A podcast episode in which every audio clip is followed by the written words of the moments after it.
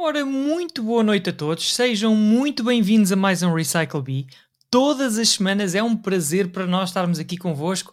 Hoje temos a nossa 38ª edição e desta vez temos um convidado muito especial. Pois é, hoje vamos falar com Miguel Mira da Silva sobre o futuro da educação.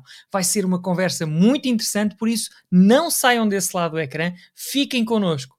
Roda genérico.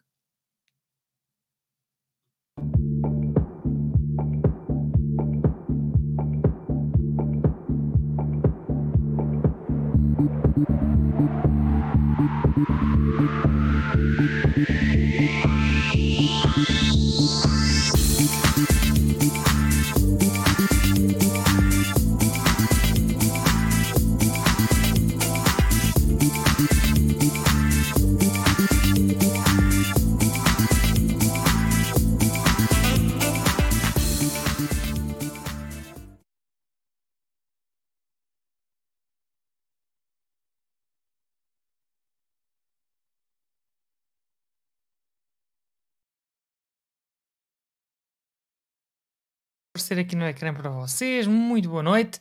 Uh, hoje uh, vamos ter aqui connosco o Miguel. Boa noite, Ricardo Andorinho. Uh, o Miguel já é uma figura bem conhecida do mundo académico e não só. Licenciou-se em Engenharia Eletrotécnica e de Computadores em 1989 no IST, no Instituto Superior Técnico, e fez o seu Masters também no Técnico em 1993. Em 1997 fez o seu doutoramento em Ciência Computacional na Universidade de Glasgow e mais tarde, em 2005, fez um Masters em Gestão na London Business School. Fez a sua agregação no técnico em 2018. Atualmente é professor de Sistemas de Gestão da Informação no técnico e diretor no Inove, onde lidera o grupo de investigação em transformação digital desde 2007. O Inove, que é um grupo de inovação associado ao técnico. O Miguel é um admirador da enologia, temos isso em comum, e tem um carinho especial pela área da educação para executivos e pela liderança de projetos com empresas e organismos públicos. Bem-vindo, Miguel, e muito obrigado por teres aceito o nosso convite. Obrigado e boa noite. Muito obrigado. Ricardo, como estás? Muito bem, muito bem. É um prazer estar aqui, mais um Recycle V. Uh, vai ser uma conversa seguramente uh, incrível sobre o futuro. Há pouca gente a falar sobre o futuro, há muita gente a falar sobre o passado e sobre aquilo que está a acontecer uh, neste momento, quer com componentes mais ligadas à tecnologia, quer mais ligadas à sociedade, mas ainda há pouco tempo estávamos a, a discutir um bocadinho aqui em off como, é que, como é que as universidades uh, estão a, a, moldar a estes novos tempos. Uh, o que é que é a educação em, em remote, não é? Eu tenho três filhos e, e, realmente tem sido, tem sido uma gestão muito complexa, quer para os pais, quer para os filhos, quer para os professores. Uh, e, portanto, uh, eu fui um dos alunos uh, do MOOC do professor Miguel de Transformação Digital do, do Instituto Superior Técnico, que foi, eu penso, como um projeto pioneiro aqui em, em, Portugal, na forma como os conteúdos digitais começaram a ser entregues nessa, nessa, nesse, nesse ano, um, e, e por isso eu estou super entusiasmado uh, em ter aqui a visão, uh, a visão do, do Miguel, uh, porque seguramente vai trazer a todos os, os nossos ouvintes e os nossos espectadores via web seguramente uma visão diferente, uma visão muito pragmática e uma visão, sobretudo, cheia de valor, porque tem acompanhado aquilo que tem sido as fornadas de alunos do Instituto Superior Técnico têm continuam, penso eu, a ter pleno emprego, não é, eh, professor? Ou seja, eh, há cada vez mais uma, uma, uma procura uh, pelas áreas tecnológicas, as empresas hoje em dia uh, que não tiverem uma, uma noção tecnológica, portanto, seguramente terão mais dificuldades do que as outras que, que já estão no digital e que, e que já conseguem construir modelos de negócio em cima do, do digital. Uh, e por isso, Eloy, eu acho que as cartas estão lançadas aqui para as, para as perguntas e, e, para as respostas e, e para também uh, pedirmos ao, ao, Miguel aqui uma primeira, uma primeira abertura de visão uh, para o programa. Começamos, começamos logo por esse tema. Uh, tu começaste logo a falar da, da atualidade e da percepção que, que, as empresas têm ou não da, da, transformação digital. Começamos logo com essa pergunta. Vai ser uh, das poucas perguntas que vai ser sobre o presente e um bocadinho sobre o passado. Achas que, Miguel, achas que as, que as empresas em Portugal já perceberam a real importância da transformação digital para a sua sobrevivência? Bem, uh, as empresas em geral têm pouco a ver com o futuro da educação, mas tudo bem, eu vou tentar responder à mesma, está bem? As empresas em geral. Pronto, em Portugal ou no mundo, não é? Pronto, eu, eu acho que as empresas em geral, é? usando essa expressão, estão hoje em dia cada vez mais conscientes para a transformação digital por uma razão, é que aquelas que não estão a fazer estão a sentir cada vez mais dificuldades uh, em sobreviver, não é? Porque uh, a, a sua concorrência quer direta na mesma indústria, quer indireta, porque cada vez mais a transformação digital está a permitir a outras empresas de outros setores, outros startups entrarem em indústrias que antes estavam protegidas, digamos assim, entre aspas, desse tipo de concorrência externa à indústria, e, e, portanto estão a sentir isso. Acho que um dos exemplos, por exemplo, mais, mais fortes neste momento é o dos restaurantes, não é? Uh, os restaurantes que uh, perceberam como vender em delivery takeaway uh, estão a conseguir vender alguma coisa e os outros não. E ali à volta do Inova, onde hoje passei o dia, mais de metade dos restaurantes estão fechados e, e, e alguns estão abertos. Claro que pode-se questionar, ah, mas vender 20 ou 30% da faturação antiga faz sentido, não faz sentido, se há mais valia estarem fechados, não é? Ou não, não é? Porque a gente não pode pensar só no presente, não é? Sim. Eles têm também a pensar para o futuro. A probabilidade de um restaurante fechado voltar a abrir é de certeza muito menor do restaurante continuar a funcionar, apesar certo. de provavelmente estarem a vender uma pequena parte daquilo que vendiam antigamente. Certo. Portanto, os restaurantes demonstraram, portanto, pelo menos aqueles que se adaptaram, que mudando um bocadinho o seu modelo de negócio, ou melhor, encontrando um modelo de negócio paralelo, que conseguiram subsistir, não é? Portanto, isso demonstrou inteligência é, na sua abordagem. Sim, e eu falei, já agora, eu nem falei onde é que está a transação digital, mas é, é óbvio, não é? Porque uh, a encomenda é feita através do, do Uber Eats, a entrega, não é? Ou, ou então uh, através da Globo, ou, ou, da, ou através no próprio site da, do restaurante, e, e, depois um, é óbvio que as, as margens de lucro nunca são as mesmas e as receitas então são muito menores, mas eu acho que é muito, na minha opinião, enfim, em geral, e é apenas a minha opinião pessoal, acho que é muito melhor um restaurante estar em modo de sobrevivência, adaptando-se aos novos tempos, do que simplesmente fechar. Não é? é porque o esforço de voltar a abrir uh, vai ser enorme, não é? Até porque depois as pessoas desabituam-se de lá ir, etc. Não é? Certo. É de facto um setor que, que demonstra precisamente aquilo que, que tivemos a falar há pouco, a capacidade de adaptação aos desafios que vão surgindo. Mas, mas muito bem, vamos, puxar então um bocadinho agora para a educação e para o talento em Portugal. Uh, pronto, é uma realidade, aliás, até é um tema atual, não é? É uma realidade, não é surpresa para ninguém. Uh, Portugal tem se tornado um país muito interessante para algumas empresas construírem os seus centros de desenvolvimento. Temos vários exemplos. Os, os, os fatores que levam as empresas a vir para cá são muito conhecidos. Temos talento qualificado a um preço abaixo da média europeia, temos muito sol, boa comida, portanto, são muitas condições positivas e que jogam a nosso favor. Um, temos empresas de, vou dar alguns exemplos, sei lá, uma, uma, uma, BMW que fez uma joint venture com a Critical Software e criou a Critical Tech Works, que tem mais de 600 pessoas, 400 no Porto, 200 e tal em Lisboa. Temos a Mercedes-Benz IO, temos a Volkswagen que veio para cá, temos a Siemens com centros de serviços cá. Portanto, temos muitas empresas que, e nem estou a falar dos centros meramente de suporte, as Revoluts, Amazones, Googles da vida, que têm menos, apenas sobretudo centros de suporte. Uh, uhum. Tu achas que temos talento suficiente para alimentar toda esta necessidade? Claro que não, não é? e a prova disso é que todos esses exemplos que tu deste, mas todos, sem exceção, estão todos desesperadamente a tentar contratar e não conseguem, não é? Pronto. Uh, e aliás, alguns deles estão a pensar, inclusive, a fechar portas em Portugal e ir embora, porque não conseguiram criar a massa crítica que eles achavam que seria mínima para estar cá. Porque não faz sentido uma empresa dessas ter 100 ou 200 pessoas. Eles queriam ter 500 ou 600, se calhar, ou 1000 se pudessem, não é? Pronto. Certo. Por... Agora, nós não temos o talento. Eh, eu acho que não temos em quantidade. Em quantidade, não é em qualidade. Não, não em qualidade temos, não é? Pronto. Eh, certo. Eu acho que sim, as nossas escolas são boas, não é? E não preciso dizer mal de outros países para, para mostrar que, que os outros são piores, não é? Pronto. Uh, nós, nós temos boas escolas, em geral, né? claro que o técnico é especial e a FEUP, e, pronto, mas, mas em geral o ensino em Portugal eu acho que é bom. E o ensino de engenharia em particular, e em particular no técnico, claro, mas não, só, não é só o técnico, em Coimbra, a FEUP, etc.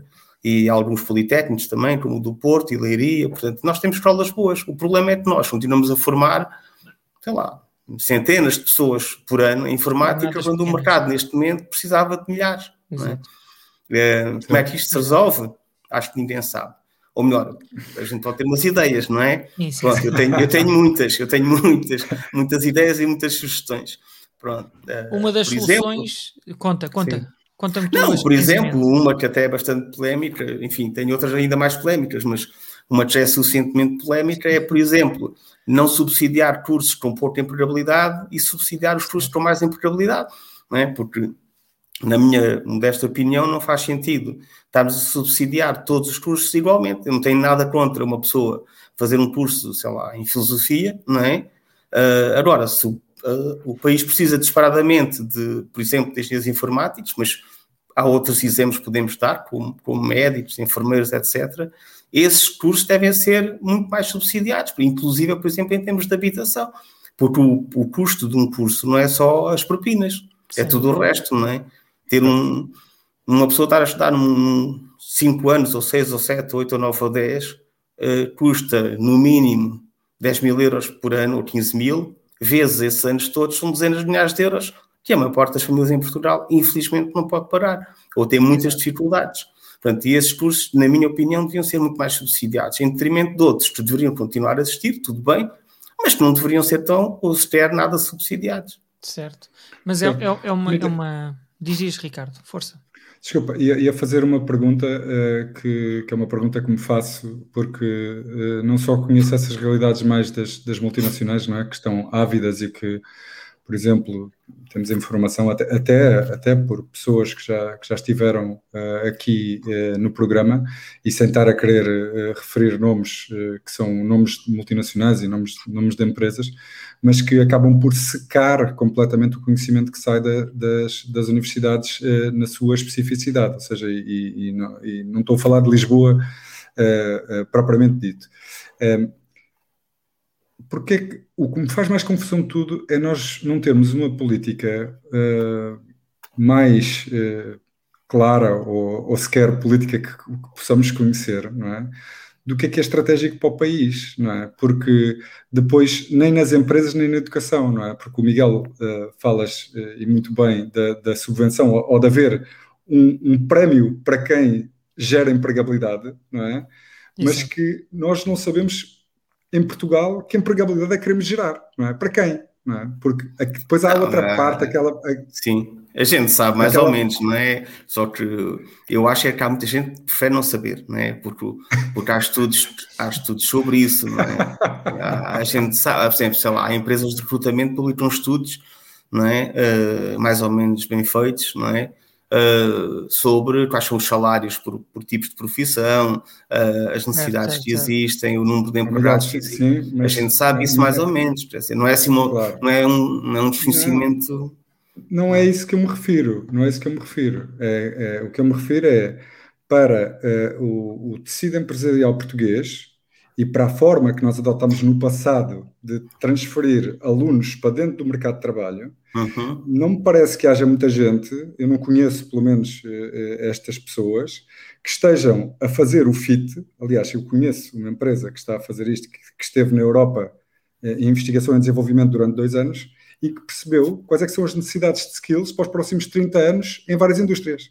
Está bem, mas Portanto, a gente, calma, é assim, a gente não vale a pena. Eu, eu, eu sou, tenho uma máxima já agora, que é o ótimo é inimigo do bom. Não vale a pena estarmos a pensar que vamos a Marte, não é? Se não conseguimos ir à Lua primeiro, quer dizer, a gente sabe perfeitamente onde é que há empregos em Portugal, não é? E onde é que há necessidades, e onde é que se param bons salários. Não vale a pena estar a fazer estudos a 30 anos, isso, acho eu que não interessa para nada, porque daqui a 30 anos já, já não vão ver, não vão existir advogados, nem médicos, nem engenheiros, a gente não sabe, não é? Pronto. Sim. Agora a gente sabe que hoje em dia a gente sabe que hoje em dia as empresas vão tratar alunos ao técnico ao quarto ano e ao terceiro, não é? E, e, e, uh, pronto, e, cada vez há mais alunos que estão a trabalhar, porque a pressão de, de, das empresas por arranjarem qualquer pessoa é, é cada vez maior, não é? Porque as empresas precisam, para funcionar, precisam de pessoas, não é? E, e têm que as arranjar em algum sítio, e se elas não existem no mercado de trabalho, peçam entrar por dentro das universidades. Né? Pronto, claro. isso não faz sentido, na minha opinião, não faz sentido absolutamente nenhum. Depois é, é nem deixam os alunos acabar o curso, e depois é como aqueles rios na Rússia que nasciam e secavam antes de chegar ao mar. Não é? Quer dizer, claro, se eles não deixam claro. os alunos acabar os cursos, daqui a dois anos ou três não vão haver mestres, não é? Certo, e, e o claro. problema é que também estamos um bocado a, a, a, focar o talento do país ou a vocação do país apenas para turismo, enquanto que isso não é uma, uma fonte geradora de riqueza a médio e longo prazo. Eh, sim, traz empregos, sim, temos um país extraordinário, sim, temos muito talento nessa área, muitos bons hotéis, restaurantes, uh, praias, fantástico, mas isso lá está, não, não basta transformarmos o país na Flórida da Europa, temos que ter outras valências, uh, valências mais construtivas que gerem valor para o país, não é? E, e é isso que estamos a sentir a vontade de, de, estamos a sentir a falta desse, desse, dessa estratégia. É como o Ricardo falou, não há uma linha condutora que nos diga vamos nesta direção, precisamos destes profissionais, estas profissões estão à espera. Já, já agora também sobre isso, e para tentar dinamizar aqui um bocado mais a conversa, senão vocês aqui nada já não têm mais perguntas para fazer. uh, Vocês ambos, ambos disseram, os dois, que uh, é preciso uma estratégia, é preciso uma estratégia, eu não acredito em estratégias, ok? Pronto, desculpem lá, não levem mal, pronto. E muito menos não, não, não, não, isso não acredito, não acredito, não acredito, eu acredito é no mercado, ok? Pronto, isso sim, isso sim. eu acredito. No mercado e mercado, na, na, na, vontade mas, Miguel, de cada pessoa. Só perguntar... E as pessoas vão atrás, espera, deixa-me acabar. As pessoas vão atrás uh, dos empregos e dos bons salários, ok? Pronto. Sem dúvida. Okay? Assim tenham os conhecimentos e adequados, né? Ora, uma pessoa que esteja formada em filosofia, né? E depois diz, ah, afinal não tenho emprego. Está bem, mas ninguém lhe disse. Quando essa pessoa tinha 16, 17 anos, que, olha, o curso de filosofia não tem emprego, não é? Pronto.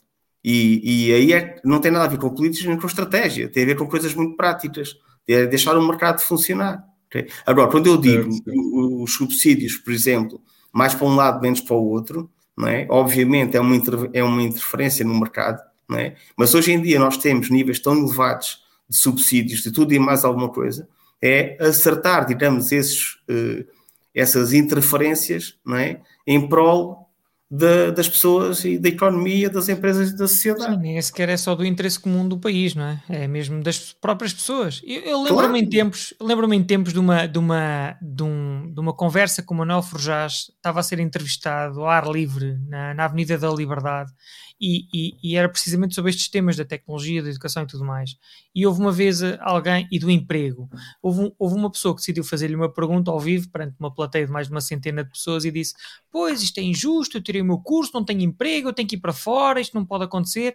E o Manuel fez-lhe uma pergunta: Então, e que curso é que tirou? Ah, eu tirei. Pá, vamos bater na mesma tecla, mas por acaso tirou filosofia. E, e, o, e o Manuel, muito mais cruamente do que tu, Miguel, disse-lhe assim: Mas onde é que você tinha a cabeça para tirar o curso de filosofia num país como Portugal. Você sabia que a única saída que você tinha possível era ser professor.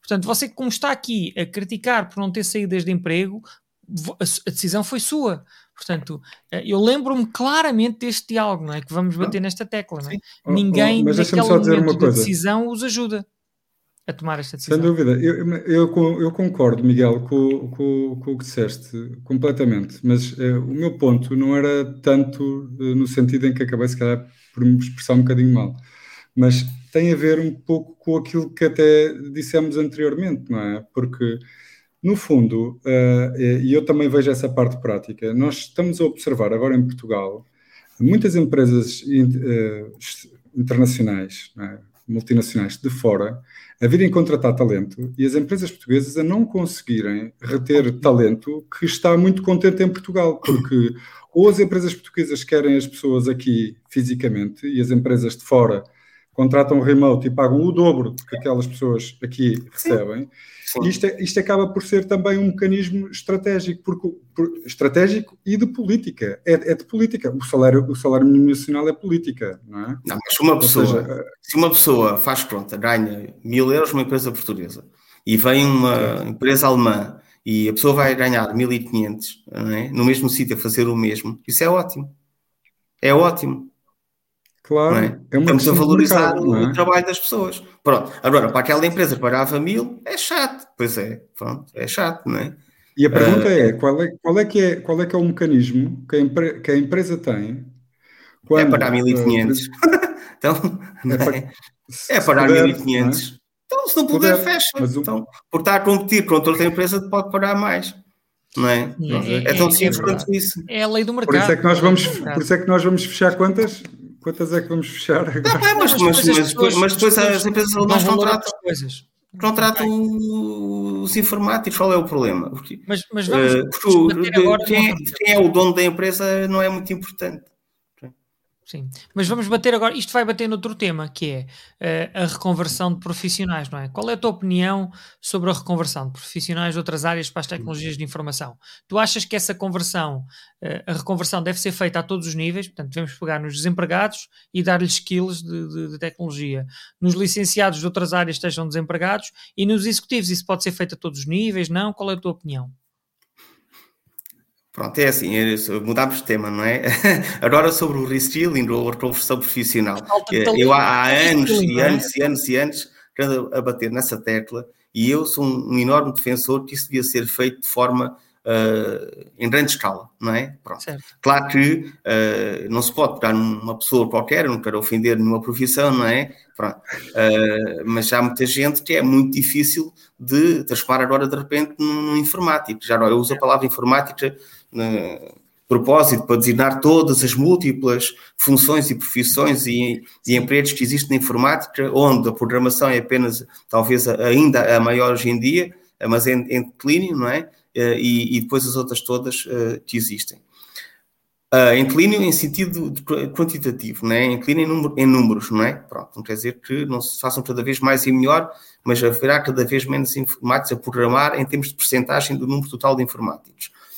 Uh, claro que não, não é? Agora, a profissão profissional também não tem de ser, acho eu, toda para a informática, não é? Claro. Porque a informática não é o único setor onde há imensos empregos. Também há imensos empregos, por exemplo, na nossa conversa. Na saúde, nos lares, nas vendas, quer dizer, há imensos empregos em muitas áreas, não é? Pronto, é, uh, aliás, inclusive na agricultura, nós estamos a importar milhares e milhares e milhares e milhares de imigrantes porque os portugueses não, muitos não querem trabalhar na agricultura, por exemplo, onde há imensa falta de mão de obra. Certo. Por exemplo, eu posso dar mais exemplos, não é? Portanto, empregos é o que há mais, não é? Não é pessoas a aqueles empregos.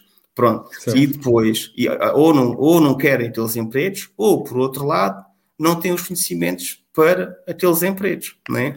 Pronto, agora, o que é possível, e a necessidade talvez de informáticos neste momento em Portugal, se calhar andará à volta, sei lá, dos 30 ou 50 mil, não é? Ora, em um milhão de desempregados, não me parece difícil converter 3 ou 5% para a informática, acho eu, não é? Não me parece muito difícil.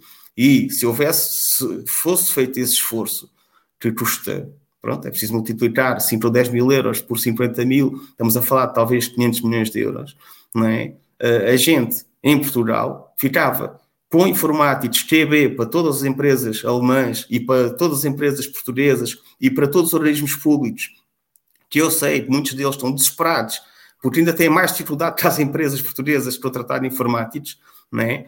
e não conseguem, uh, e ao mesmo tempo melhorávamos também brutalmente a vida dessas pessoas, isto tudo por uma ninharia, né?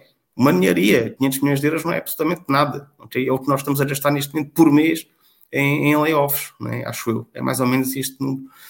É incrível. Pronto, este é um, bom, é um bom exemplo. Agora, claro que no milhão de desempregados há muitas pessoas, se calhar, que não dão para a informática, mas podiam dar para outras coisas, para muita coisa para fazer e há muitas necessidades também. Agora, eh, não se pode é continuar a parar subsídios de desemprego e, e, ter, e não dar a oportunidade às pessoas de conseguirem um emprego uh, pronto, para se realizarem profissionalmente, para, para terem dinheiro para para serem autónomos e não estarem sempre dependentes do Estado e da família, e, ou pior ainda, não é?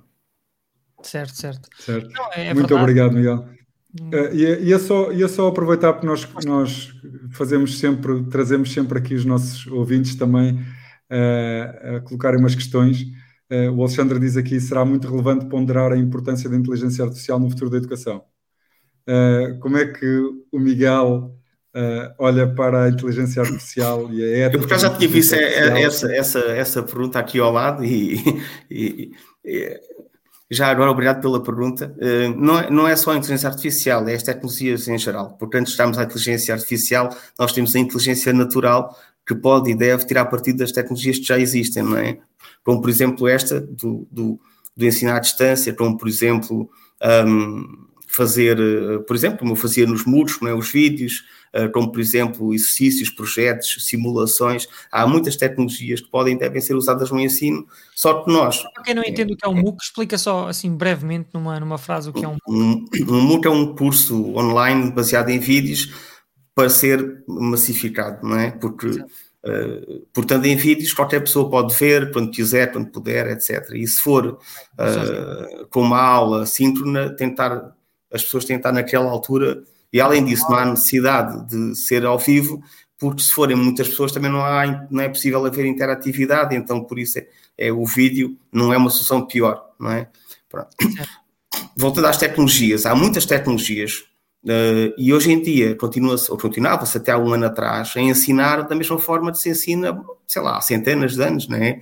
Que é como um professor a falar numa sala e os alunos sentados a, a ouvir. Quer dizer, claro que eu estou a exagerar um bocadinho, aulas práticas, aulas de projetos, aulas de laboratório, pronto, são mais interessantes, não é? Uh, mas é muito à base disso, não é? O, o, e, e, era assim até um ano atrás, e de repente fomos todos para a internet com aulas síncronas uh, de todas as faixas etárias, que é um completo, porque pronto, o ensino online não, é, não era, já antes, não era com aulas síncronas online, isso não faz sentido nenhum. Pronto. Mas era o chamado ensino de emergência. De emergência, que era para ser um mês ou dois, e já vamos há um ano nisto. Pois. E espero sinceramente não continue muito mais, porque isto não faz sentido, na minha opinião, mais uma vez. Pronto, a prova é que todo o ensino à distância que existia no mundo e muito bom, como por exemplo da Open University do Reino Unido, não usa aulas síncronas, não é?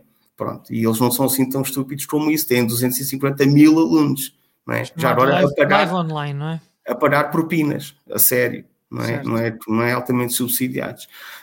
Depois, uh, voltando às tecnologias, uh, a gente tem que utilizar as tecnologias, pode ser algumas aulas presenciais, pode ser online, pode ser através de exercícios, de projetos, de montanhas que coisas podem fazer, quizzes, gamification, que é outro exemplo né, de uma tecnologia, ou tirar partido das tecnologias para dinamizar o ensino. Pronto, e, é, e a inteligência artificial, devemos lá chegar também, por exemplo, as tecnologias para detectar plástico, já agora é um bom exemplo também, é? Uh, etc. E por aí em diante, é? Uh, por exemplo, quem já fez aqueles cursos do Corsair e não sei o quê, percebe que aquilo tem, tem uma intervenção humana mínima, é? Nós estamos a ser guiados por, por robôs do lado de lá, não é? E funciona bastante bem. Por exemplo, tudo tem a ver com avaliação por pares também, auxiliado pela própria tecnologia. Agora, a inteligência artificial é apenas mais uma, mas eu antes da inteligência artificial, ou ao mesmo lado, punha, por exemplo, os chatbots. Eu já agora não resisto a contar em 30 segundos uma história que foi um professor americano. A gente aqui em Portugal põe cinco professores a dar uma cadeira. Eles nos Estados Unidos usam um professor e 10 alunos de doutoramento para dar a mesma cadeira para o mesmo número de alunos. Uh, e então, o professor, nesse ano, foi aqui há uns 4 ou 5 anos atrás, substituiu um dos 10 alunos de doutoramento por um robô ok? Uh, e as pessoas, os alunos continuavam a mandar mails ao robô, o robô quando tinha, acho que era um nível de confiança acima de 97%, respondia logo. Quando estava minimamente na dúvida, mandava para um dos outros nove escolhidos aleatoriamente. E eram 350 alunos e fizeram a disciplina toda durante o semestre e não houve um único aluno em 350 que tivesse percebido que um dos 10 assistentes era um robô. Portanto, se nós estamos a este nível, pronto, e os robôs já agora ainda estão na sua infância, não é? Como, como nós sabemos, não é? Ainda são muito básicos, não é? Portanto, se nós já conseguimos, há 5 anos atrás, ludibriar, não é? 300 e tal alunos, eh, em que um aluno de doutoramento se confunde com um robô, imaginem o potencial que há dos robôs no ensino, é brutal, não é? É verdade. É verdade. Sem dúvida, é, sem dúvida. É um, Fantástico é um belo exemplo. exemplo. E, e, agora que tocaste nesse tema da, da, dos modelos de participação nestes, nestes cursos, eh, pronto, é mais visto em executivos estes modelos variados do, do, presencial, do híbrido, do live online, que é o que tu falaste que é o síncrono, que é a pessoa está ao vivo a fazer um webinar e tu tens que estar a assistir, e do offline, que é o self-paced, que é o seu ritmo Portanto, uh, que evolução é que tu sentes que vai acontecer na pós-pandemia? Achas que todo este remote se vai manter? Vai haver modelos híbridos? O que é que tu prevês que venha a acontecer? Bem, uma coisa que eu, que eu não prevejo, porque tenho a certeza absoluta, é mais do que uma previsão, é, é quase uma certeza, é que nunca voltaremos atrás, ok? O mundo nunca volta atrás. Isto não... Ninguém alguma vez imagine que a gente daqui a X meses ou X anos vai estar como estivemos em 2019. Isso é imposs totalmente impossível. Pronto, até porque muitas pessoas habituaram-se a estar à distância, uh, não vão querer trabalhar cinco dias por semana outra vez no, nos seus empregos, uh, o vírus também não vai desaparecer de um momento para o outro, uh, vai haver uma transição muito, muito suave, e provavelmente no próximo inverno teremos outra vez problemas, se não for com este vírus será com o outro, porque a gripe para o ano que vem vai atacar em força. E além disso, em termos de educação, os alunos uh, um ano para eles é como cinco anos para a gente, ou, dez anos para a gente. Quer dizer, eles, a maior parte deles já nem se lembra como é que era antes. Né? E agora, quando os obrigarem outra vez a, a, ir para as aulas, eu, eu receio, entre aspas, né? porque por um lado é bom, uh, a maior parte dos alunos não vão voltar às aulas presenciais. Né? Pronto. Principalmente se abrir agora dia 19 de abril, estamos a meio do semestre. É. Quer dizer, quem é que depois de ao fim de estar um mês, um mês e meio, a ter aulas em casa, provavelmente numa aldeia ao pé de Viseu, sabe lá Deus aonde, não é? Vem agora outra vez para Lisboa, para um quarto, para só estar às 7 da manhã, para estar numa aula no técnico às 8. Quer dizer, alguns irão, com certeza. Numa turma de, de 60 ou 70 ou 80, se calhar 10 ou 15 vão voltar às aulas presenciais, mas será uh, uma porcentagem ainda mais pequena do que já era, porque mesmo antes desta pandemia, já uh, uma grande parte dos alunos já não ia às aulas, já não ia às aulas presenciais, principalmente às teóricas. É? Sim, sim, é verdade. Um, e, e, e, é uma realidade, e não é só no ensino, portanto, é também na, no, no, nos empregos de cada um, nas pessoas que agora estão em remote, muitas delas vão resistir um bocado a voltar atrás. Aliás, eu ainda, entre, entre ondas de pandemia, eu tive, tive na Holanda por motivos profissionais e lembro-me de falar com um amigo meu, empresário, ele disse que tinha alguma dificuldade em convencer alguns uh, colegas dele, funcionários dele, em voltar ao escritório, porque eles estavam muito assustados e não queriam voltar. Portanto, ele tinha que criar mecanismos para que fosse prazeroso voltar ao escritório. Portanto, é. é... Já agora, esse do assustado é uma bela desculpa, para, porque há muitas outras razões para não voltar ao escritório. E a razão mais fácil de, de vocalizar é dizer tenho medo do vírus não é? Porque se eu não quiser voltar ao escritório, não vou dizer não me apetece, não é? Vou dizer, ah, agora o vírus, não é? Portanto, o vírus vai servir, como tem servido para, para tudo e mais alguma coisa, vai também servir como desculpa para as pessoas e os uh, empregados de empresas e, e os funcionários públicos de, de, e os alunos não, não quererem voltar às aulas presenciais. Na universidade tem essa escolha. Nos outros jogos de ensino vão ser obrigados, não é? Tem a parte boa, que eu imagino que todos os miúdos do mundo inteiro estão desejando voltar a encontrar os, os seus amigos. Uh, por outro lado, toda a gente sabe que o ensino uh, tradicional baseado em sala uh, não faz sentido nenhum hoje em dia, não é? Pronto, e eu Sim. acho que os alunos só não se revoltam porque nunca conheceram outra realidade e, e pensam que aquilo, faz, que aquilo é normal e, e que até faz sentido, pronto, porque é assim para todos. Pronto. É? Até porque não há, não há verdades alternativas, não, não, há, não há comparação possível. É? Em Portugal nós temos praticamente 100% de todos o, os jovens e adolescentes no ensino tradicional. Portanto, não, é difícil comparar com outra realidade. É? Certo. Uh, pronto, e, e, e tu achas então que, que, o, que este pragmatismo está a existir durante a pandemia que se vai manter? Uh, portanto, pragmatismo é sobre o quê? Onde é que está o pragmatismo? Sobre, ter estes modelos híbridos, estes modelos híbridos adaptados às pessoas, o respeito pela, pelo, pelo remote work e tudo mais, portanto a tua, a tua expectativa é que se... Não, eh, é assim, o modelo híbrido já agora não funciona, não é? Pronto, não funciona mesmo. O modelo híbrido no sentido em que uma pessoa está a dar uma aula, em parte dos alunos estão presenciais e, e outra parte estão remoto. Uh, uh, embora haja algumas universidades ainda com esse modelo, mas é um, um, modelo que não funciona, também na minha opinião, enfim, claro, toda a gente se adapta a tudo, não é? O pessoal ia lá para os rolares da, Sibéria sobreviviam durante anos, não é? Pronto, o ser humano é muito resiliente, mas, mas quer dizer, há coisas melhores e coisas menos boas, não é? Pronto.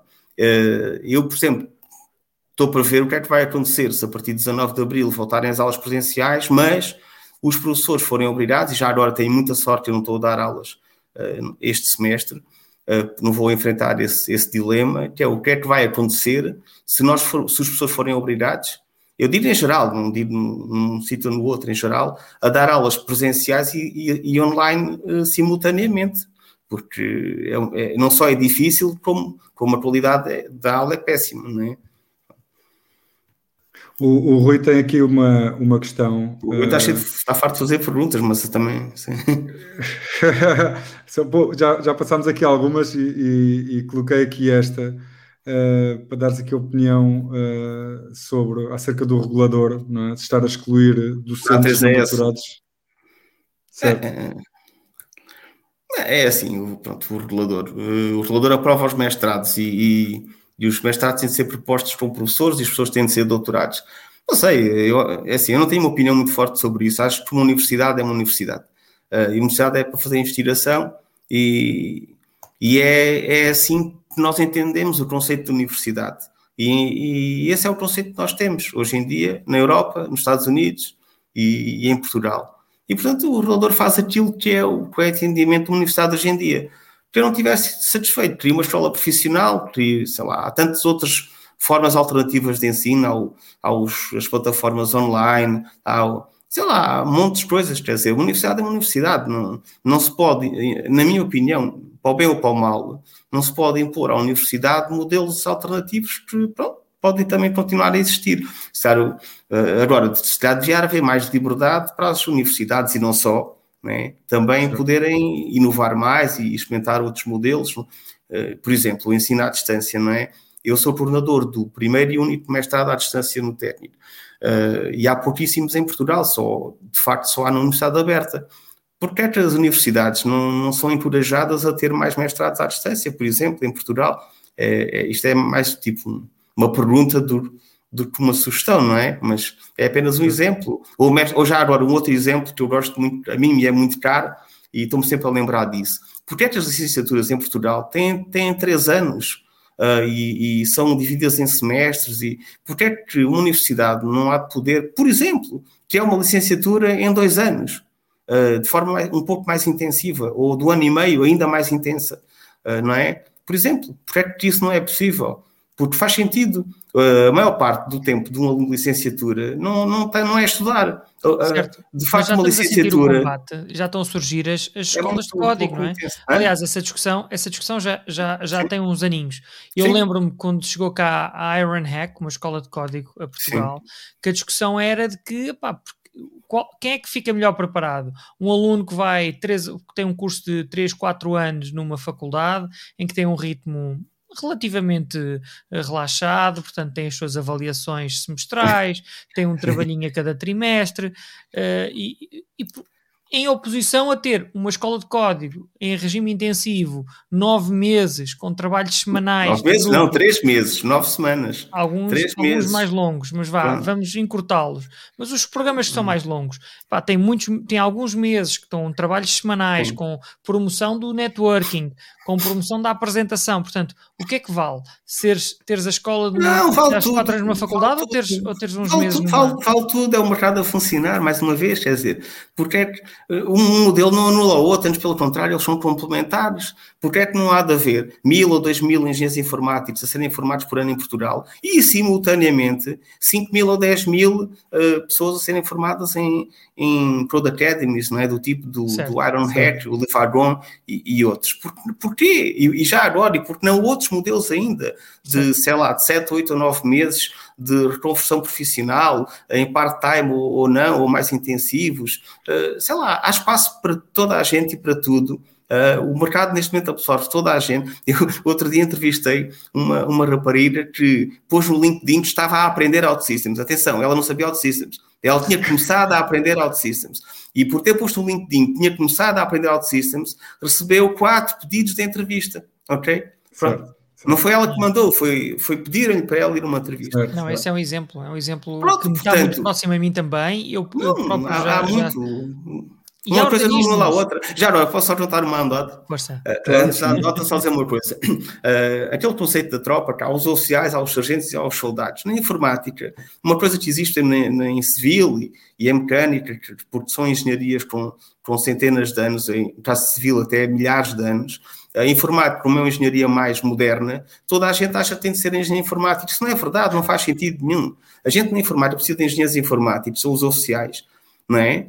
E também precisamos de sargentos e também precisamos de muitos, muitos, muitos, muitos soldados. Não é? O pessoal, por exemplo, faz suporte técnico, faz testes de software, não, não precisam ser, a grande maioria deles não precisam ser é engenheiros teoria, informáticos. É e mesmo para programar, estrelas, a maior parte do pessoal, que, a maior parte do pessoal que, que programa não precisa, aliás, eu até diria mais, nem devia ser engenheiro informático. Claro que é preciso engenheiros informáticos para gerir projetos, para, para, para, aqueles tipos de software mais difíceis, mais desafiantes, mais completos, mais isto, mais aquilo. Agora, bater código, quer dizer, caramba, não é? Tipo, não andar a estudar 5 ou 6 ou 7 anos para depois estar a escrever linhas de código de Java, catapum, catapum, catapum o dia todo, não faz sentido. Pode estar, há vocações. Pode estar, poder pode. Aliás, se for um programa em Java muito difícil, muito desafiante, muito não sei o quê, escalável, seguro, blá blá blá, vai puxar um engenheiro informático. Agora, estar a escrever linhas. Mas eu percebo onde é que quer chegar, portanto há vários patamares. Assim, Já agora, a andota, andota é esta, a andota é esta. o, quando, acho que foi o rei Dom João IV, contaram-me outro dia esta história, eu ainda não li em lado nenhum, portanto, se tiver algum erro, não levem a mal.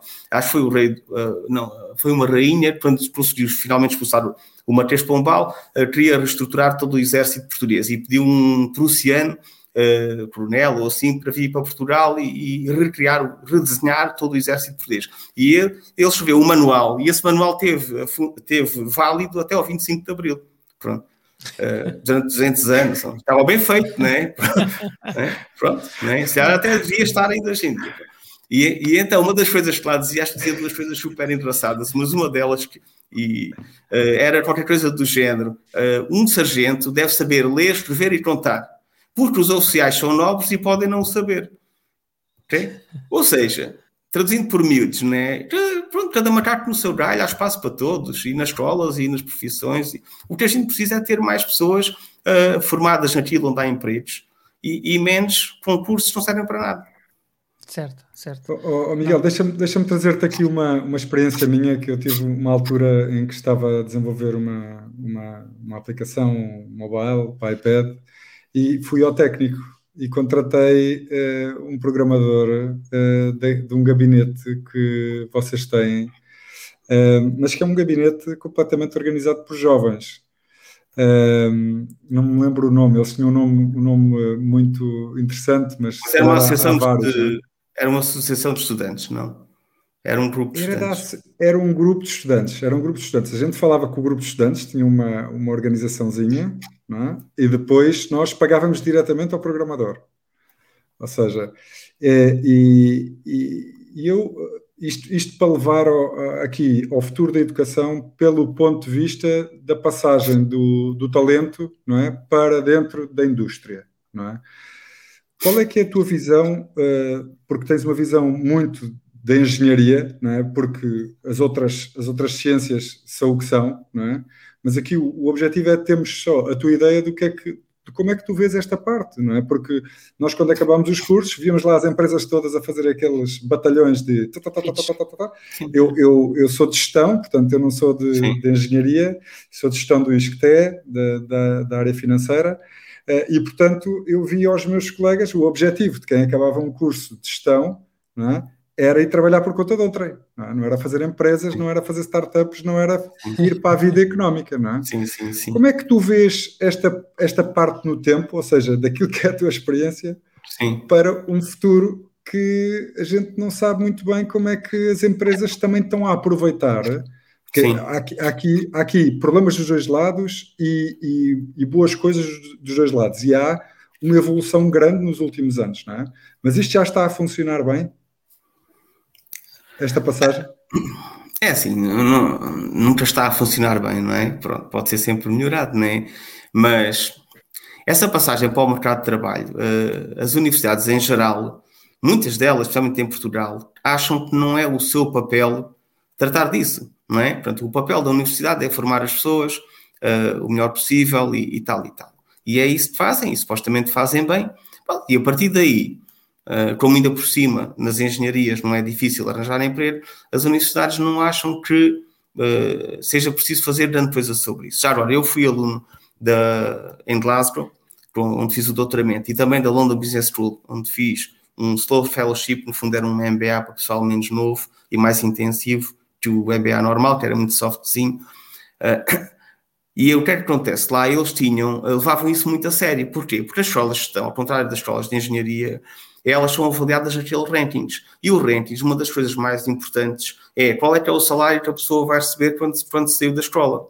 Portanto, elas estão muito preocupadas que os salários é, dos empregos e os salários dos seus graduados sejam o mais elevado possível e que a pessoa esteja o mínimo tempo possível a de emprego. Portanto, elas levam aquilo super a sério. Por exemplo, uma das coisas que eu lembro era quase lavagem ao cérebro que eles faziam lá a toda a gente era vocês estão proibidos de arranjar um emprego a ganhar menos do que 60 mil libras, que na altura eram 90 mil euros por ano. Certo. Ok?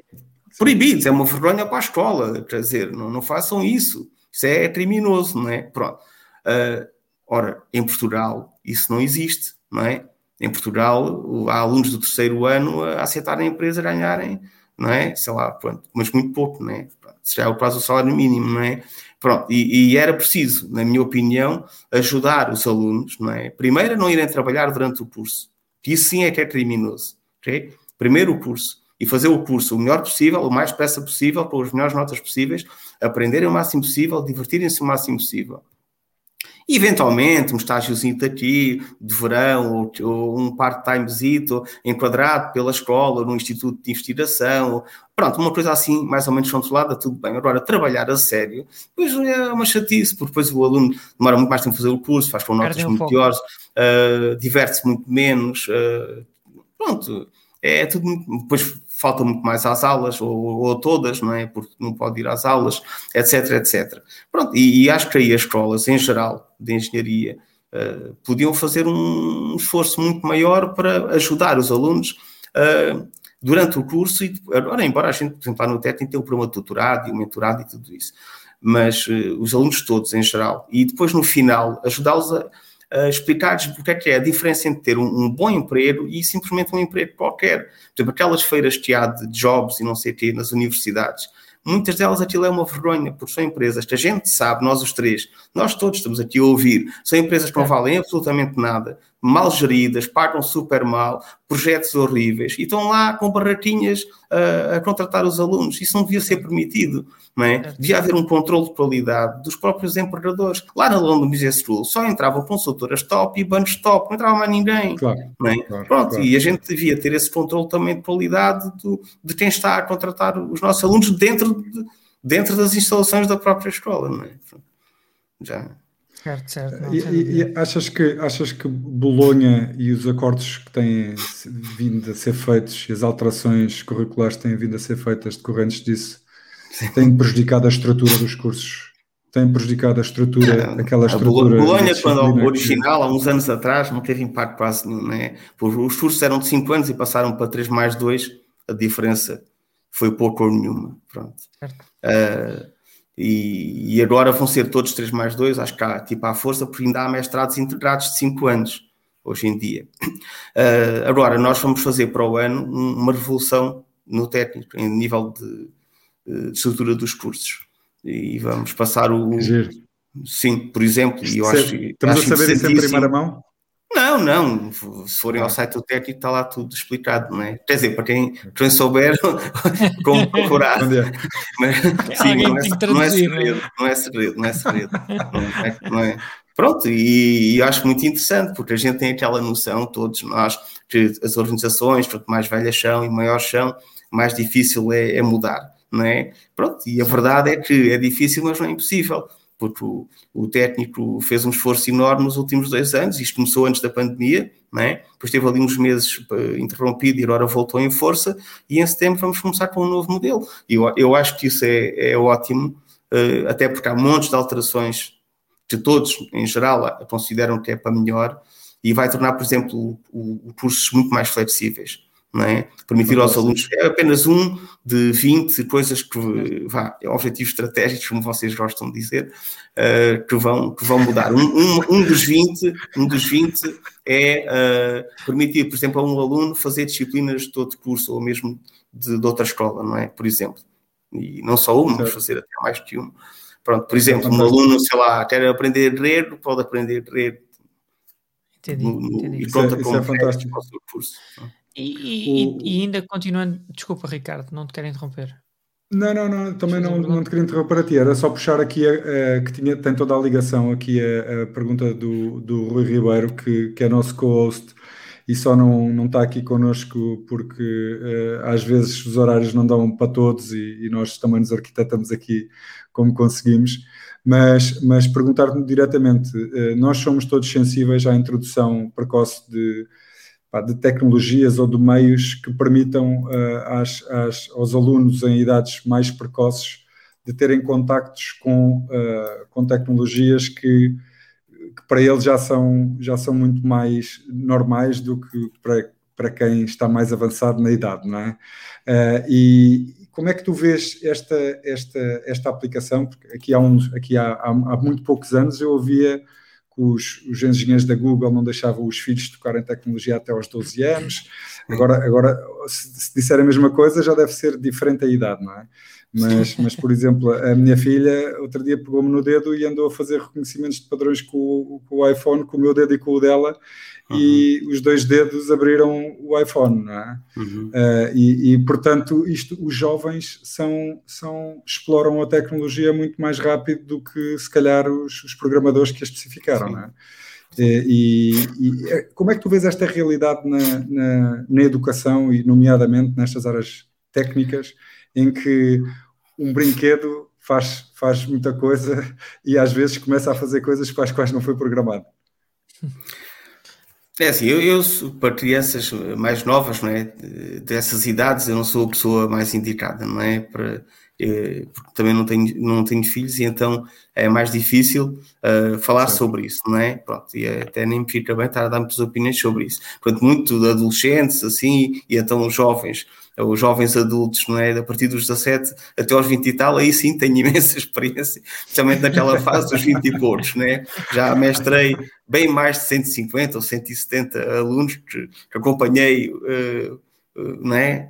Um a um certo. durante um ano. Uh, pronto, portanto, agora, o que é que eu acho? Eu, eu, eu não sei se devemos introduzir tecnologia, as tecnologias todas aos bebés e, e às crianças. Mas agora vamos ver também pelo outro lado, quer dizer, faz algum sentido em 2021, ok? Eh, quando já estamos a falar de chatbots a interagir com pessoas, sem a gente saber que está a falar com um chatbot, a pensar que está a falar com uma pessoa.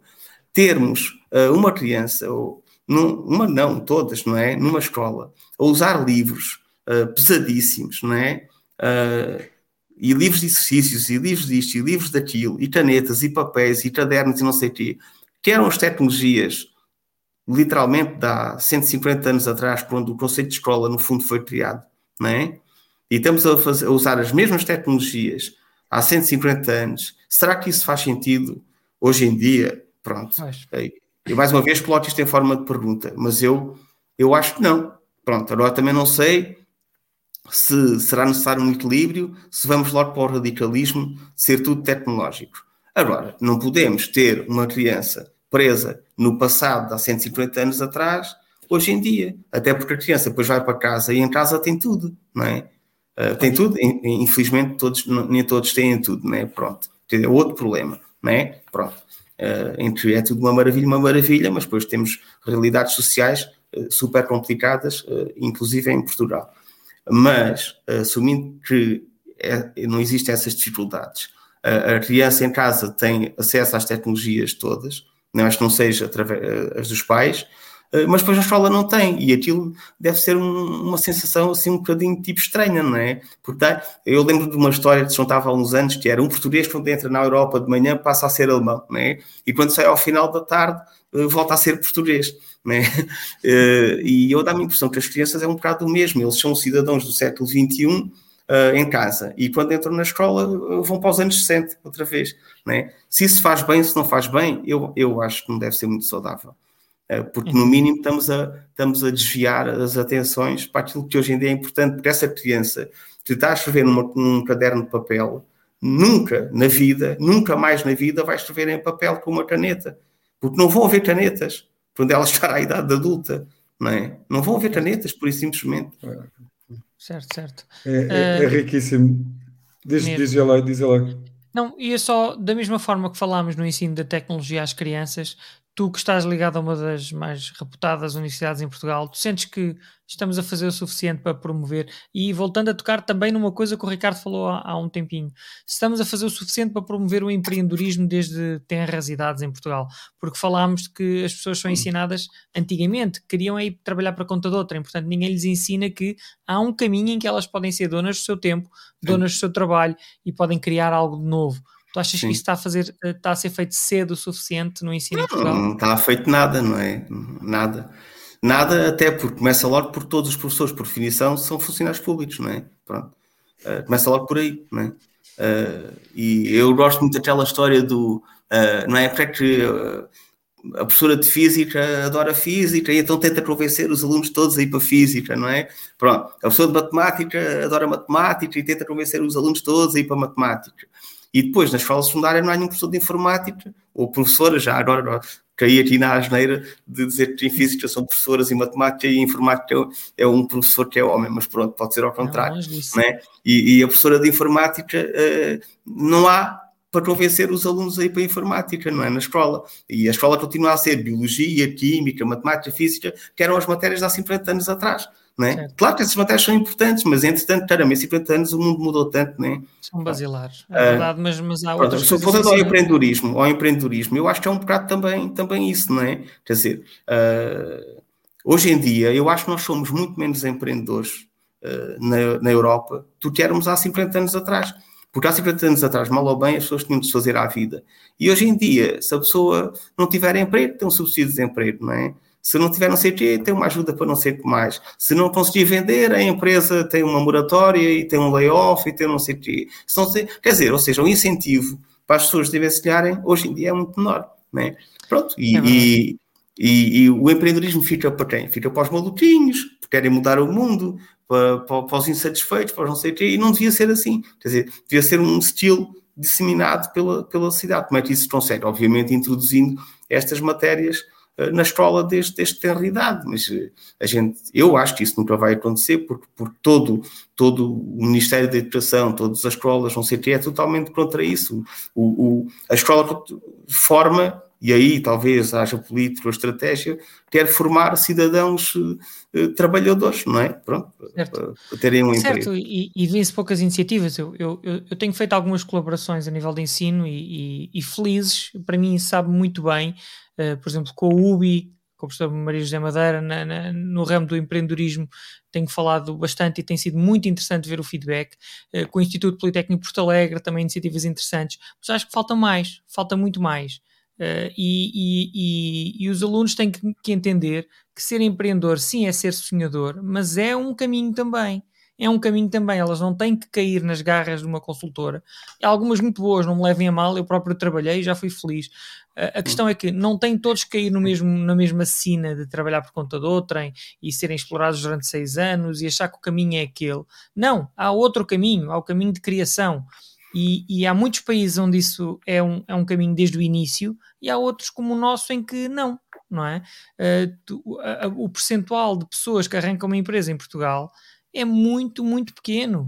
E tu vês que há uma forte tendência a haver mais indústria e mais, Não, mais já foi, já, no Norte. E já, foi, já foi, muito melhor há poucos anos, porque já. houve aqui uma mania de, é, de fazer uh, fábricas de startups e, é. e, aceleradores e não sei o quê. E, e, é, eh, eu participei em muitas coisas dessas, é? ainda há o Founders Institute, mas é, isso foi uma mania que durou 3, 4, 5 anos e depois foi desaparecendo e desapareceu, né? ou quase desapareceu. Há muito pouco Não há muito volume nacional a alimentar isto, não é? Não há muitas empresas, startups a arrancar em Portugal para alimentar estes mecanismos, não é? é por isso que vêm startups estrangeiras para vir para cá. Ah, claro, o Ribeiro está aqui a fazer uma provocação que eu não resisto a responder, que é uh, garantir que as crianças aproveitem a brincadeira e contato com a natureza. Pois, quer dizer, eu, eu, tenho, eu sou super a favor disso, claro, não é? Uh, obviamente, né? Mas eu acho que a tecnologia não impede nada disso, antes pelo contrário. Dizer, não, É, tem muito a ver com a postura também de, dos pais e também com, com, o meio onde estão, infelizmente. Não sou, eu, não sou eu que obrigo as crianças a estar 5 horas por dia sentadas numa cadeira não, não, a ouvir um, um, adulto a. Eu acho que a, a pandemia veio a trazer algumas coisas boas. Uma coisa que, que no vídeo demora 3 minutos a, a explicar a mesma certo. coisa. Né? Mas a pandemia vem-nos trazer uma coisa que é uma maior proximidade dos pais aos seus filhos. Sim, durante demasiado tempo, se calhar para alguns, que, que lhes provocava fortes dificuldades em, em fazer o seu trabalho online, mas na realidade veio, veio aproximá-los e para muitos deles foi uma boa experiência, foi uma boa experiência de proximidade. Mas lá está, cabe, eu, eu acho, e eu isso, e também não sou pai, não posso dar um, uma opinião muito educada, mas eu acho que cabe aos pais também fazer esse dosear de, do que é que é digital, o que é que é real, o que é que mas vai é ser estudo, o que é que vai ser brincadeira. Os pais, os pais cada tempo, vez tempo, menos Exato, o é tempo que os, pais cada vez... as crianças e os adolescentes passam na escola e traba os trabalhos trazem para fazer em casa, não é? É brutal. Uh, é brutal e isso é outra asneira completa. Quer dizer, a pessoa não tem de estar 8 horas por dia a fazer uma coisa para aprender mais daquilo, antes pelo contrário. Toda a gente sabe, não é? Que quanto mais uma pessoa se tira uma coisa, menos produtiva é naquilo, não é? Se eu tiver duas horas de uma coisa, faço. Se eu tiver as mesmas, a mesma coisa por ser 4 horas, faço as 4 horas e não faço melhor, se calhar. Né? E, e depois é já, já agora. muito dúbia, não é? Já nas empresas é assim, não é só no ensino. Já agora, antes de isto acabar, deve estar quase a acabar, não é? Se, se, um, só queria dizer mais uma coisa antes que me esqueça uh, e antes que acabe, que é o seguinte, que eu acho muito importante, que é uh, nós temos uma, uma visão muito top-down das coisas. Vocês vão falar política, estratégia, depois falou-se no regulador. Pronto, eu acho que essa visão um, vá, centralizada é, da sociedade é um dos problemas principais que existem uh, na Europa. A gente está sempre a dizer, ah, é, o, é esta universidade, é aquela, é o Portugal. Não, nós temos isto no mundo ocidental todo, não é? Pronto. Uh, o mundo ocidental é toda a mesma coisa. A Europa toda, os Estados Unidos, uh, as diferenças são quase nenhumas. nós somos muito centralizados, não é? E, e, por exemplo, o mestrado para ser aprovado tem de ser, como dizia a Pedro Luís Ribeiro, tem de ter aquelas disciplinas, aquelas horas, os professores têm de ser doutorados. Pronto. Ou seja, e esse, esse espartilho, não é? Essa, uh, impede a inovação, impede o empreendedorismo, impede uh, startups nestas áreas. Por exemplo, a mim faz-me confusão. Sendo a escola primária, na minha opinião, o desastre que é uh, estar tão desatualizado e ser tão ineficiente e tão, tão, tão caro, como é que não há mais empreendedorismo na área, por exemplo, da educação, a nível da escola primária? Que é uma coisa que devia haver montanhas de, de empreendedores a tentar criar novos tipos de, de, escolas primárias, de aprendizagem, de ensino, experiências pedagógicas, com sem tecnologia, com e sem a floresta, e com e sem brincadeiras, e, e isto e aquilo, com empreendedorismo, com... E não há, não há nada. Porquê? Porque não podem. Porque uma escola primária, para ser uma escola primária, tem de fazer aquilo está definido que é uma escola primária, que é X horas, X aulas, X não sei o quê. E isso, está, isso, é, isso é que eu acho que está completamente errado. É, é essa, uh, esse espartilho, essa obrigação de fazer tudo igual e, e de impedir uh, a inovação nos formatos, Legal. nos métodos. ok? Muito obrigado, Miguel. Uh, muito obrigado. Nós não, não vamos acabar isto, uh, este recycle. Uh, agradecer também às pessoas que as, as, questões que colocaram que não vão, não vão poder ser respondidas por falta de tempo, mas nós é da praxe, Eloy, nós convidarmos o Miguel para uma segunda sessão aqui no Recycle B que seja estruturada pelo Miguel. Ou seja, em que o Miguel nos possa dar uma aula acerca do futuro da educação, porque o tema não só uh, pede isso, uma estruturação um pouco mais uh, forte uh, e não tão. Isto, a primeira vez é sempre para nos conhecermos, não é? uma, uma segunda vez em que o Miguel nos possa trazer aqui uma visão um pouco mais formatada de, de como vê o futuro da educação, nestas e nas áreas que, que, entender, ou seja, ter uma visão aberta e uma visão uh, sua e uma visão descentralizada, que nós todos gostamos eu, da visão descentralizada. Eu não tenho, eu não tenho visões que, que não sou pastorinho, não é? Pronto.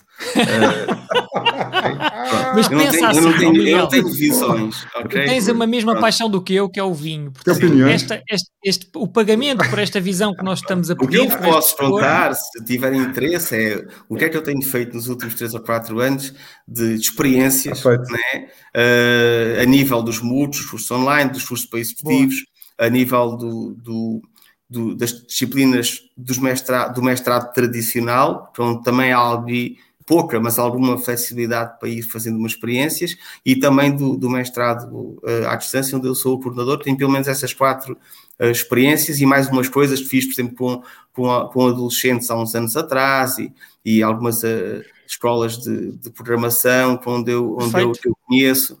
Pronto. Isso mesmo. Agora, e eventualmente algumas ideias para o futuro do que é que se podia experimentar. Agora, eh, ninguém sabe o que é que é o futuro, não é? Não, não é só a tua opinião. Pronto. E vai ser pago em garrafas de vinho, Miguel. Ok. Está aqui prometido. muito bom, muito bom. A questão é mesmo essa. Nós com o, te, o, o, Tech, o Tech for Covid trouxe várias iniciativas, trouxe uma, o Tools for Edu, trouxe uma série de tecnologias para cima da mesa. Uh, há muita gente a falar sobre tecnologias de, de sobre educação, não é? E, e, fica assinado, já aqui em direto, essa, essa tua partilha de experiências connosco em relação. Uh, eu também acho que uma licenciatura é a licença que os alunos têm de continuar a aprender, não é? Ficam com uma licença, licenciatura de, de continuar a aprender e a desenvolverem-se. Mas isso é, é, uma coisa em que eu acredito, não é? Agora, as, a, a, as, as empresas, também pela via das empresas, também têm que continuar a educar nas suas próprias culturas empresariais, porque há, há montes de problemas também na, na, forma como os alunos são recebidos nas, nas, nas, organizações e como se põem a caminho dessas culturas sim, organizacionais. Sim, sim. E por isso, essa tua, essa tua, essa tua iniciativa de nos dares essa tua experiência vai com certeza trazer-nos aqui um próximo Recycle Bee que, que todos vão, vão Não, Vejam, vejam por quem... exemplo, quem tiver interesse e tiver a ouvir uh, um exemplo, é apenas um exemplo, não é o melhor, não é o, o único. Uh, o Coursera, por exemplo, e o, também o DMI, mas o Coursera é melhor, tem tido uh, umas, umas sessões Uh, e também o Harvard e o MIT, mas o Coursera é mais, é mais moderno, digamos assim, uhum. uh, sobre o, o, conceito de aprendizagem uh, nas organizações, ok? Pronto. Que é, que, é, que eu acho um conceito muito interessante. Mas as organizações, que é quem tem o problema, que é quem tem o problema, principalmente são as organizações. As organizações é que têm o problema, porque as pessoas, mal ou bem, vão se safando, não é? Ou é o Estado a ajudar, ou é a família, ou, arranjam um emprego menos bom, uh, pronto. Uh, agora as organizações querem realmente uh, ganhar dinheiro a sério e crescer, precisam de muita gente e muita gente boa. E elas é que têm que formar as pessoas. As empresas que não pensem que vão continuar à espera que as universidades formem as pessoas e chegam lá e vão tratá-las sem pagar nada, porque isso não faz sentido nenhum. Eu, aliás, eu acho que as empresas deviam pagar às universidades uh, para recrutar os alunos, como hoje em dia pagam uma empresa de recrutamento se precisarem de roubar alguém à concorrência, não é? Pronto. E aí, se esse modelo fosse implementado, uh, eu acho que ia ser, aí sim, ia ser bem melhor para todos. Inclusive, e grande mensagem, grande mensagem, é com esta mensagem que vamos, fiquem, fiquem a, a, a refletir. Uh, muito obrigado, Miguel, por ter estado connosco. Foi um prazer obrigado. estar aqui contigo. Obrigado, Ricardo, pela, pela co-apresentação deste programa fantástico e obrigado a vocês que estiveram connosco a ouvir-nos e a vocês que vão ouvir agora em offline uh, no YouTube. Uh, muito obrigado por continuarem connosco todas as semanas. É um prazer estar aqui convosco no Recycle Bee e até breve. Até para a semana. Boa noite.